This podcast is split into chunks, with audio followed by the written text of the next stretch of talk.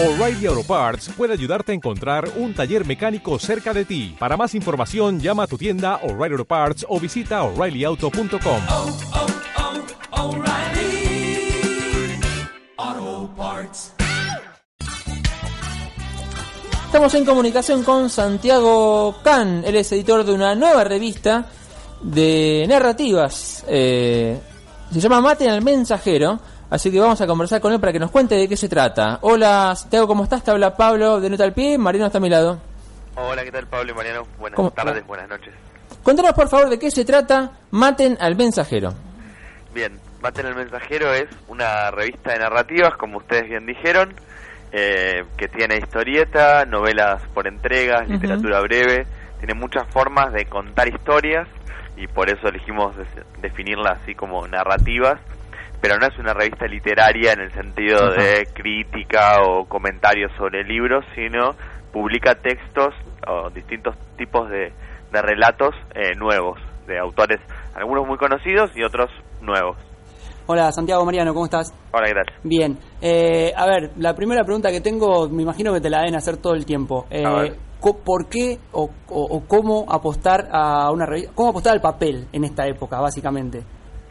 Sí, eh, la verdad es que es la parte más apasionante y a la vez más, más loca de todo esto porque ah, salir con una revista en papel hoy es complicado no solamente por imprimir y imprimir en una buena calidad, ustedes tienen ahí seguramente la revista Sí. y es vieron que es como un- una calidad de papel eh, muy zarpada, Sí. buena tapa, buenos eh, interiores y demás, entonces hacerla además bien es caro, cuesta un montón, pero también creemos que es parte de, de un proyecto que de estético que es eh, que lo que esté bueno no sea solamente el contenido, lo que se publica en cuanto a los textos, por ejemplo, sino también la presentación. Y hacerlo en, pa- en papel es la única manera que encontramos hoy de que circule realmente entre muchos lectores y muchas personas de carne y hueso en distintos puntos del país, porque por internet es verdad que hay un montón de cosas que están buenísimas, pero no es la misma manera de leer, no es la misma manera de que circule de mano a mano lo que se publica, que llegue a, a, no sé, leerse en el colectivo, en el tren y demás. Al menos por ahora es la única manera que encontramos. Claro, pero me imagino que eh, seducir de- desde el papel eh, a la instancia de consumo debe haber sido un desafío que se plantearon al principio de hacerlo, ¿no? Sí, sin duda. También una cosa es que nosotros seamos fetichistas y querramos tener la revista impresa porque nos Claro. gusta tenerla en la biblioteca. Mm. Y otra cosa es que seamos nostálgicos. La verdad que bueno, nosotros nos inclinamos más por ese, la primera característica Claro, que por la segunda. O sea, no nos parece que sea, eh, si sale en internet está mal y si sale en papel eh, sos, sos un capo. Mm. Sino, en, bueno, la verdad es que hoy por hoy creemos que sigue siendo una manera de circulación que, que no, no se pudo reemplazar y que a la vez tiene problemas completamente tradicionales, que es, no sé, cómo hacer para que la revista esté en el Chaco, Claro. por correo, por ejemplo, ¿no? Pero digo, empezar a hacerse preguntas de cómo circular por el mundo, porque por internet también puede pasar que te lea, no sé, en Bielorrusia alguien que entra a tu página, pero no te lee capaz alguien que está a la vuelta de tu casa. Santiago, yo estaba hojeando la, la, la revista, la verdad que me parece que está muy, muy interesante, muy buena. Yo me preguntaba, más allá de eh, la variedad de lenguajes que ustedes tratan de, eh, de volcar en, en ella, eh, ¿qué clase de historias quieren, eh, a, qué, a qué clase de historias quieren darle lugar en Maten? Y nosotros estamos siempre tratando de buscar, por un lado, géneros y formatos que, que sean medio retro, tipo las aguafuertes o las novelas por el folletín, pero eh, que cuenten temas o cuestiones que puedan ser completamente actuales. Eh, desde elegir contar aguafuertes que son urbanas, pero en general no de la ciudad de Buenos Aires nada más, que recorran Sí. distintos puntos del país, o la literatura breve que va recorriendo regiones de, cada país buscando autores que están publicando, hasta textos que, que son de completamente de ficción, como no sé, una historieta con una invasión extraterrestre.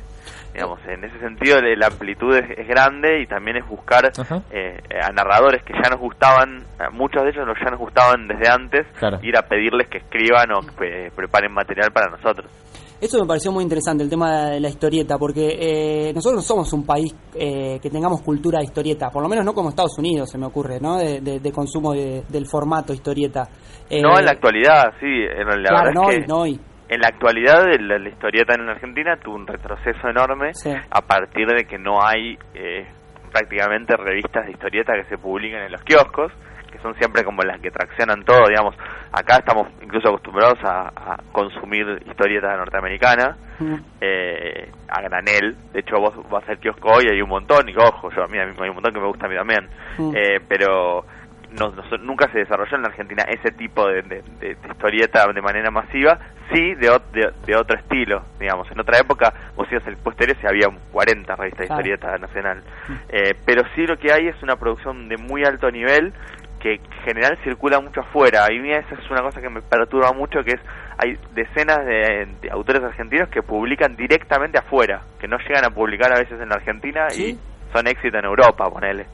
Que hay un anaquel entero de, de historieta argentina, en, no sé, en una librería en París, y no hay acá en la, la librería de tu barrio. ¿Y por, por qué te parece que se da eso? ¿Porque es una cuestión de, de- de apoyo al, a- al, al emprendimiento o porque no hay mercado o porque por un lado, el, lo del mercado creo que también se construye, digamos. Claro. Esos lectores eh, existen también porque cuando se, se empiezan a dar eh, fenómenos de, de algunas cosas que circulan en los medios masivos y saca un libro, después termina llegando.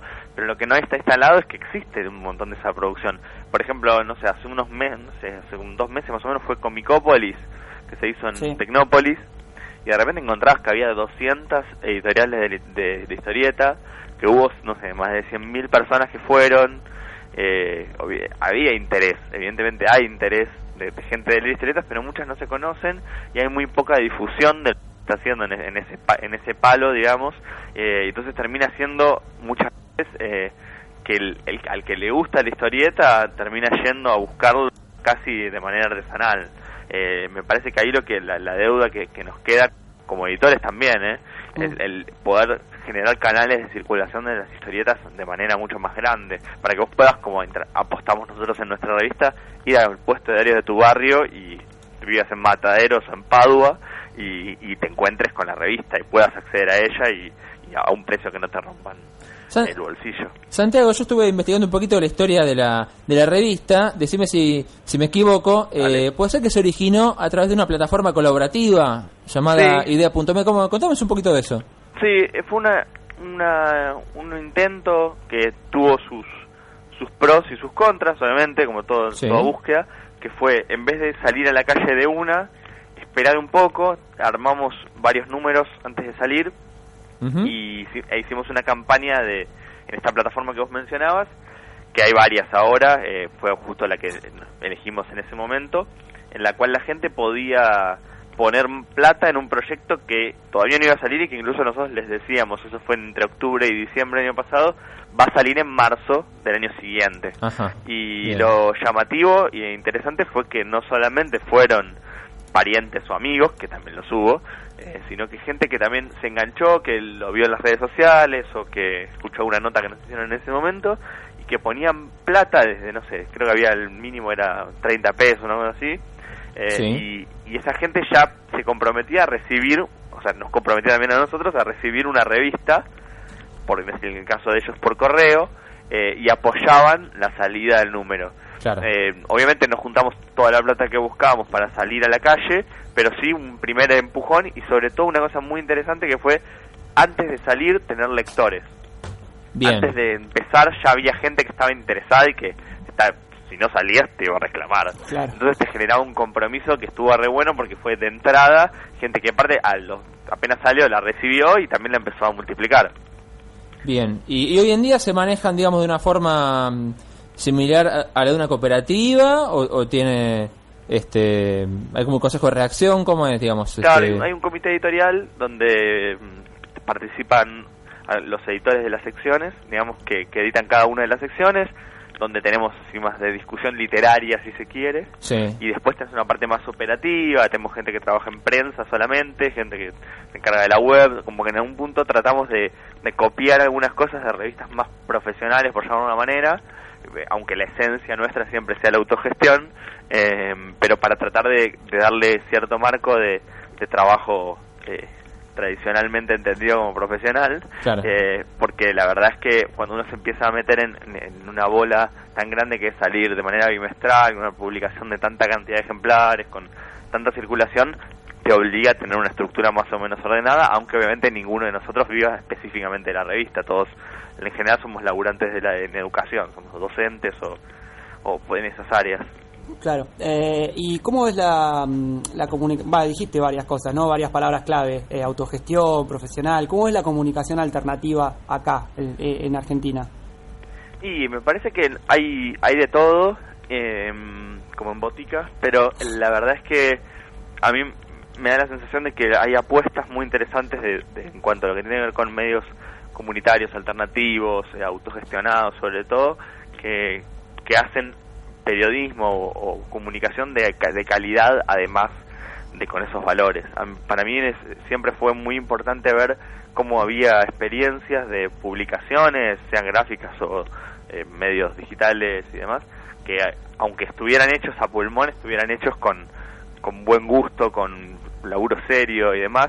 Y ahí tenés el ejemplo cabal de uno, de- para nosotros quizás nuestro, uno de nuestros referentes, que es Mu, que Mm, vos ves una, sí. una, es una cooperativa de laburo y vos ves la, re- la revista y la revista es muy redonda, digamos, a nivel de publicación y además tiene toda esta, esta mirada que por nosotros compartimos sobre cómo quizás piensa en un montón de cuestiones que tienen que ver con el, con el, ejercicio de la profesión, pero que además eso, no- eso no, no, no lo, no lo lleva a decir, bueno, hacemos una revista que para que porque dice cosas importantes sea fea.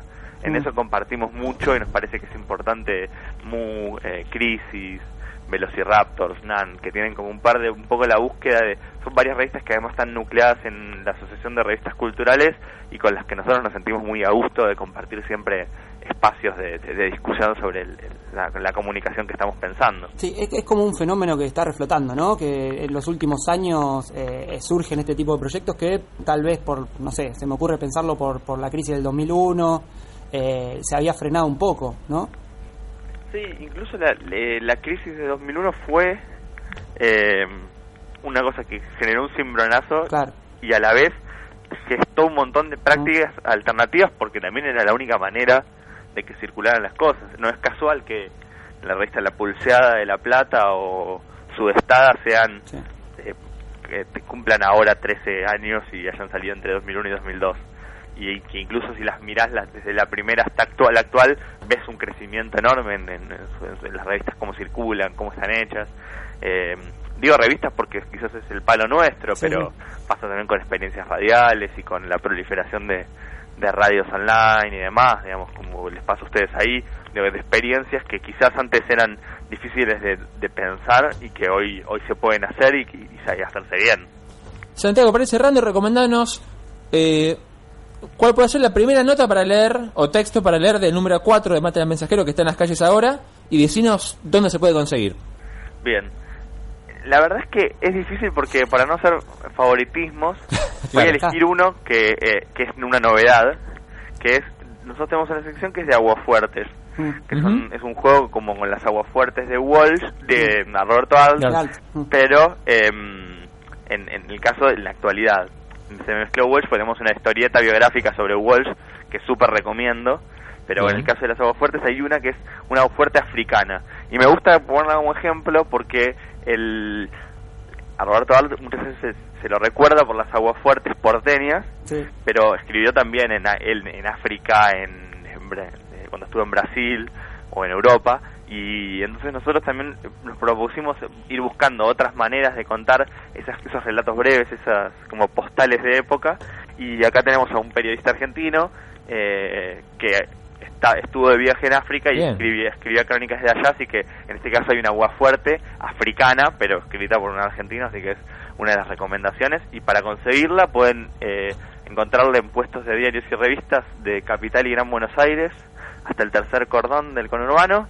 Eh, está el número 4 y los números viejos se encuentran en librerías, así que pueden encontrarlo en un montón de lugares. Bueno, los demás redactores no van a estar contentos porque tenés un favoritismo, ¿no? En la Claro, próxima ya, ya te volcaste a uno, ¿viste? Sí, pero por- que vengan de a uno y lo charlamos. Bueno, te agradecemos mucho por este contacto. Eh, Gracias gracias por mandarnos la revista, la verdad que está buenísima. Vamos a seguir eh, consiguiendo los números sucesivos porque ya en una primera ojeada ya nos volvimos fanáticos, la verdad. Bueno, muchísimas gracias. Te mandamos un abrazo grande. Nerd. Chau, chau. Chau. Así pasaba Santiago Can, editor de Maten al Mensaje.